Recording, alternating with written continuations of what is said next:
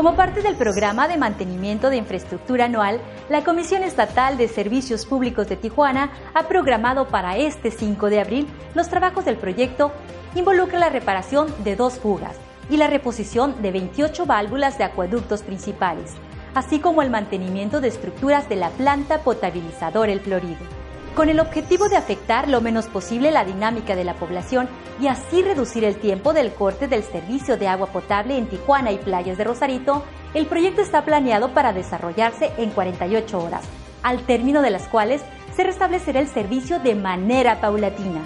Para hacer esto posible, participarán trabajando de manera simultánea en diferentes puntos de la ciudad cuadrillas multidisciplinarias que juntas suman cerca de 200 miembros del equipo técnico de CES.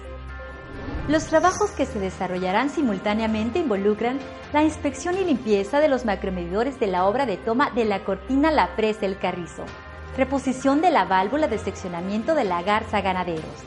reparación de una fuga en el acueducto Carrizo Florido de 72 pulgadas a la altura del ejido Ojo de Agua,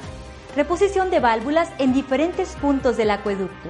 limpieza interna de diferentes instalaciones hidráulicas,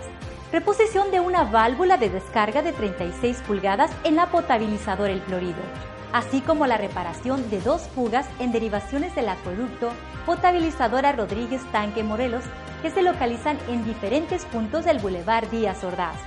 Con planeación y acciones como estas, en estamos buscando evitar pérdidas de este valioso recurso, mantener en óptimas condiciones la infraestructura hídrica y seguir ofreciendo uno de los mejores servicios a nivel nacional.